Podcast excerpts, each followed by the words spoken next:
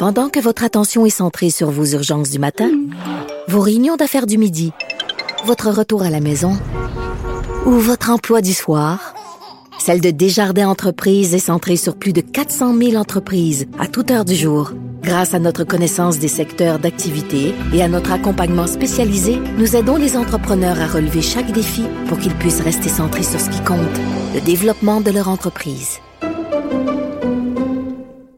Alors, on va parler maintenant de la scène fédérale avec Mathieu Boccoté, chroniqueur et blogueur au Journal de Montréal, Journal de Québec. Vous savez que chaque semaine, euh, deux fois par semaine, je parle à Gilles Proux, mais Gilles est en vacances euh, cette semaine, donc euh, Mathieu remplace Gilles. Salut Mathieu. Bonjour. Je ne sais pas si tu as écouté euh, précédemment, mais bon, on avait un chercheur de l'Université Laval qui a, euh, avec une équipe aguerrie, euh, passé à travers les 353 promesses lancées par Justin Trudeau lors de sa dernière campagne. Et on dit que ben, il a réalisé beaucoup, beaucoup de ses promesses. En fait, depuis 1993, il n'y a pas un gouvernement fédéral qui a réalisé autant de promesses. Est-ce que tu es impressionné?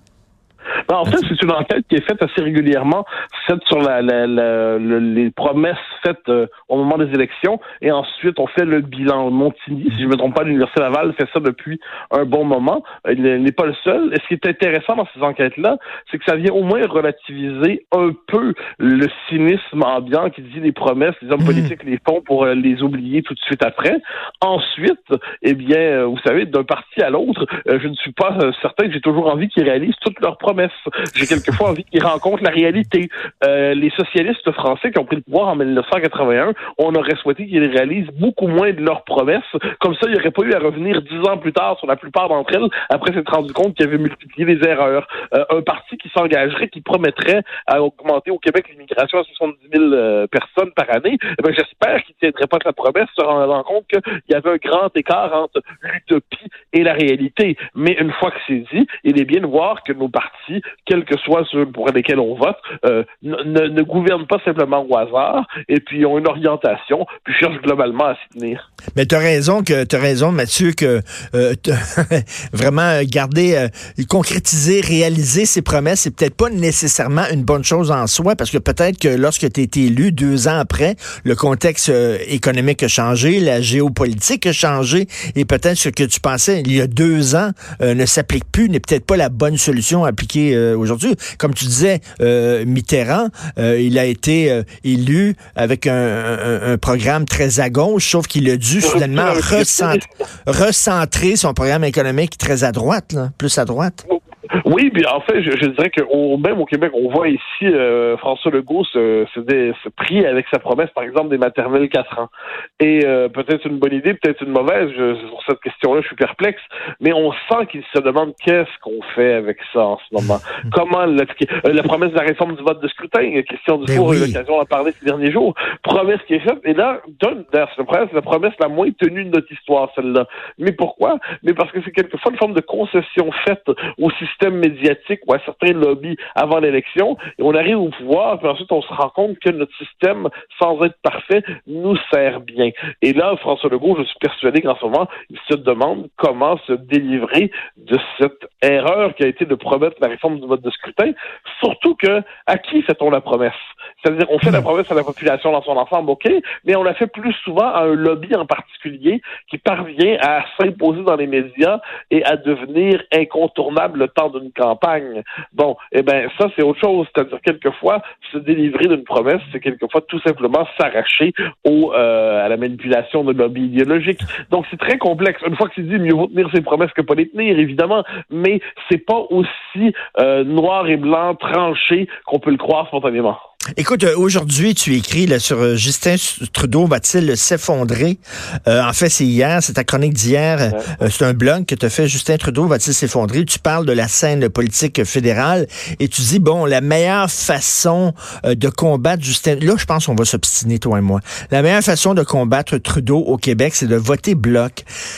J'ai de la difficulté avec le bloc. Selon moi, le bloc est justement une caution. Les Québécois, ça montre que la fédération fonctionne. Si on peut effectivement envoyer un parti qui protège les intérêts du Québec, donc le bloc presque contre lui démontre que la fédération, ben finalement, c'est pas si mal. On peut quand même défendre nos intérêts au sein. Selon, c'est une bonne chose de voter bloc. Ben, moi, je, je, je, lance pas un appel à voter bloc. La question est pas là. La question que je pose, c'est euh, là, pour ceux qui veulent se débarrasser des libéraux euh, en 2019, euh, il y a quelles sont les options sur la table au Québec? Et là, quel parti a le plus grand potentiel de croissance pour rassembler le vote euh, anti-Trudeau, disons ça comme ça. je le dis, les conservateurs s'en tirent pas si mal en ce moment. ils sont capables, même s'ils n'ont pas promis grand-chose au Québec, que même si ils ont, leur nationalisme est très minimaliste, on est loin de l'époque de Brian Mulroney, on est loin de Robert Stanfield, on est loin de l'époque où les conservateurs tendaient la main au Québec, mais ils sont dans une forme de nationalisme minimaliste et c'est euh, puis ils réussissent à attirer des candidats de qualité, donc notons-le. Et je crois que ça, donc on n'est pas devant une évidence absolue pour qui voter, mais j'ai l'impression que le potentiel de croissance du bloc est plus grand au Québec pour différentes raisons. La première, c'est que le parti est mieux enraciné, qu'on le veuille ou non. Deuxièmement, il y a un moment nationaliste au Québec en ce moment. Il y a un moment nationaliste qui est associé à François Legault pour l'essentiel et euh, qui est dans cette idée que le bloc a une capacité de croissance s'il décide d'assumer clairement pas seulement un discours, euh, je dirais NPD peint en bleu, mais un discours nationaliste fort. Il y a de l'espace pour ça. Et en plus, une forme de, de on, la sent un peu dans les milieux politiques, une forme de, de, de pétillement autour du bloc en ce moment. Euh, sa résurrection étonne. François Blanchet mène bien sa barque, franchement. Euh, il est pas, il est pas si mauvais. Et dernier élément, là, c'est plus sur les plein points de programme. Si on se retrouve à Ottawa avec un gouvernement minoritaire, ce qui est bien possible en ce moment, eh bien, un bloc québécois qui détiendrait la balance du pouvoir d'une manière ou de l'autre, c'est quand même bon pour le Québec. Ensuite, ensuite, juste un mot. Euh, ensuite, on n'est plus en 1993 on n'est plus à la veille d'un référendum sur l'indépendance. Donc voter bloc, ça veut plus dire la même chose qu'à l'époque. Ça veut plus dire euh, on, se prépare pour le référendum qui vient. Ça veut dire il faut envoyer, si on est pour ça, euh, un contingent de députés nationalistes et souverainistes à Ottawa pour être capable de jouer la carte du Québec dans le régime fédéral. Euh, personne ici parle de, sous le signe de l'idéal absolu, mais le fait est que le Bloc pourrait, dans les circonstances, plus que renaître, mais avoir une victoire à 25 députés, ce serait pas inimaginable. Mais voter bloc, c'est se condamner à rester dans les estrades. C'est tout ça qu'on veut, rester dans les estrades. et, bah, euh, ce qu'on veut, ce qu'on veut, c'est chausser nos patins et jouer. Puis si on veut jouer, puis si on veut se débarrasser de Trudeau, c'est les conservateurs. Ben, faut en deux points. Premièrement, appartenir au Canada, c'est rester dans les estrades. C'est-à-dire, quand on est le peuple québécois, être dans le Canada, c'est se condamner à être structurellement dans l'opposition, peu importe pour qui on vote. Ça, faut le comprendre. Fondamentalement, le vrai pouvoir n'est pas à, euh, pour nous, le vrai pouvoir ne consiste pas à se fondre dans le Canada, mais à jouer la carte québécoise. Deuxièmement, ça c'est la chose la plus importante, je crois, c'est que peu importe euh, pour qui on veut voter, puis moi je suis pas aux gens qui votent, c'est pas, pas mon travail. Je constate simplement que comté par comté dans le Québec francophone, à tout le moins, euh, le fait est que les électeurs ont plus de chances de voter pour, euh, pour l'instant, tout le moins. La tendance pourrait davantage les amener à voter pour le bloc que pour les conservateurs. Alors, je ne sais pas que compter, euh, au total, quand on dit qui a le plus de chances de battre les rouges, eh bien, il se trouve que souvent, si vous êtes dans Rivière-du-Nord, si vous êtes dans les 4-5-0, si vous êtes en Mauricie, souvent, le parti qui a le plus de chances de battre les libéraux, c'est le bloc. C'est un, fait empirique, c'est un fait devant soi. C'est pas vrai partout. Dans la région du Québec, euh, la meilleure manière de battre les libéraux, c'est de voter conservateur. Il n'y a pas de doute là-dessus. Mais dans bien des régions, le bloc a plus de chances de déloger les libéraux. Ensuite, à l'échelle, évidemment, si le Québec n'était qu'une province canadienne comme les autres, le bloc n'aurait pas de raison d'être. Mais le fait est qu'à la grandeur du Canada, au Québec, il y a une originalité qui s'appelle le nationalisme québécois. Et dans bien des régions au Québec, les francophones vont préférer, pourraient préférer voter pour le bloc que pour les conservateurs. Donc, au total, pour enlever un député libéral dans ce coin-là, il y a plus de faux. Faut davantage voter bleu Québec que voter pour bleu conservateur. Ensuite, si on a des convictions très fortes on tient à tout près à voter pour les conservateurs, qu'on le fasse. Moi, je dis Mais je constate qu'il se peut que le détour bloquiste soit quelquefois plus efficace pour déloger un député libéral euh, qu'un vote pour les conservateurs. Mais même Pierre-Carl Pellado, qui est là, qui était la, vedette, le bloc a lancé sa campagne électorale, puis Pierre-Carl euh, Pellado a volé la vedette à Yves-François Blanchet. Mais, même Pierre-Carl Pellado, lorsqu'il était chef du Parti québécois, il l'avait dit, d'ailleurs, il s'est fait taper sur les doigts par les nationalistes en disant, voyons donc, on ne critique pas le bloc, mais il avait dit qu'il trouvait que le bloc n'était pas pertinent. Il a bu le On dirait que là, maintenant, il est pro-bloc. Mais il était pas très, très euh, chaud à l'idée de l'existence du bloc. Il avait, il avait été très, il avait, il avait été sévère, mais à l'époque, on n'était pas, pas obligé d'être d'accord avec lui sur ce, sur ce point-là. Euh, si, on, si on regarde ça plus largement, euh, qu'on pense à la Catalogne, qu'on pense à, à l'histoire du nationalisme irlandais, ça, ça, fait un moment, mais ça, ça a compté quand même.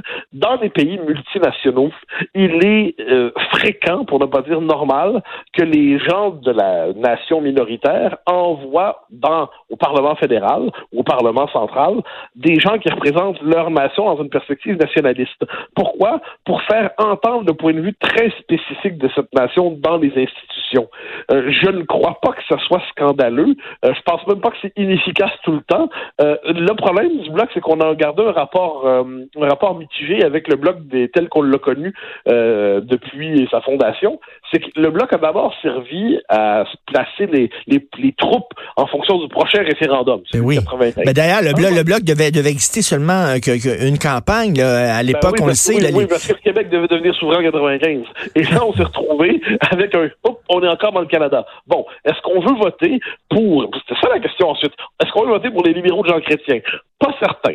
Est-ce qu'on veut se rallier au Parti conservateur qui n'existe plus à l'époque? Pas certain. Est-ce que ça nous tente de voter pour les Reform Party? Pas certain. Est-ce que ça nous tente de voter pour le NPD qui à l'époque était un groupuscule gauchisant au Québec? Pas certain. Bon, bon, on va voter pour le bloc qui est pas si pire que ça. Ensuite, puisque la, le, Québec s'est réintégré peu à peu dans des catégories de la politique fédérale, on s'est dit, bon, OK, on va peut-être, euh, on va voter pour les partis fédéraux. On a commencé à faire ça à partir de, de 2011. Mais là, on regarde la situation aujourd'hui. Est-ce que le Québec va être mieux représenté par le multiculturalisme extrême de Justin Trudeau? Je ne sais pas. Est-ce que voter pour les conservateurs qui ont un agenda davantage défini en fonction des intérêts de l'Ouest que du Québec, c'est l'idée du siècle?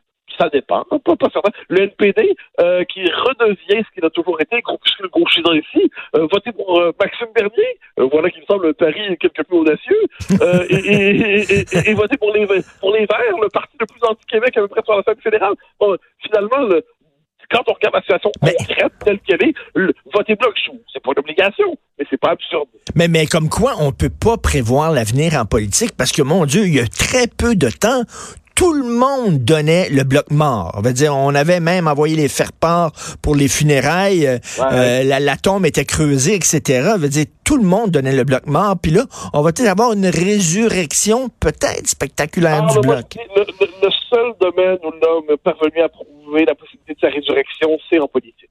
Euh, ça, il euh, n'y a pas de doute là-dessus. Et d'ailleurs, je dirais que les plus grands hommes politiques sont ceux qui sont parvenus à sortir de la mort politique. là, je vais vous donner mes exemples préférés habituels, mais en, en 38, 39, 39, Churchill, ça ben passe pour un, vieux bulldog fini, sous-mort, insupportable, qui bug, personne ne prend au sérieux. En 58, le général de Gaulle, en janvier 58, tout le monde se dit, mais est-ce qu'il faut, est-ce qu'il va accepter une fois pour toutes sa retraite, le vieux général? Merci pour l'appel du 18 juin, mais c'est terminé. Eh ben, on sait ce qui est arrivé avec ces deux hommes-là, et on pourrait trouver bien euh, Richard Nixon, en 1962, 63, euh, en fait, surtout après sa défaite en 60 et ensuite en 62 en Californie. Tout le monde dit, fini, il est mort, il reviendra jamais. En 68 puis en 72, il gagne. C'est compliqué, la politique. On peut remettre. Pourquoi? Parce que des courants de fond, ce sont des courants d'idées. Il y a des circonstances qui font en sorte que ces courants-là peuvent euh, s'exprimer ou non. Au total, quiconque en politique se présente comme devin est un fraudeur. comme disait Yogi, Berra, it, it, ain't over till it's over. oui, et comme disait Gilles en politique, quand on dit ça normalement, c'est que c'est terminé.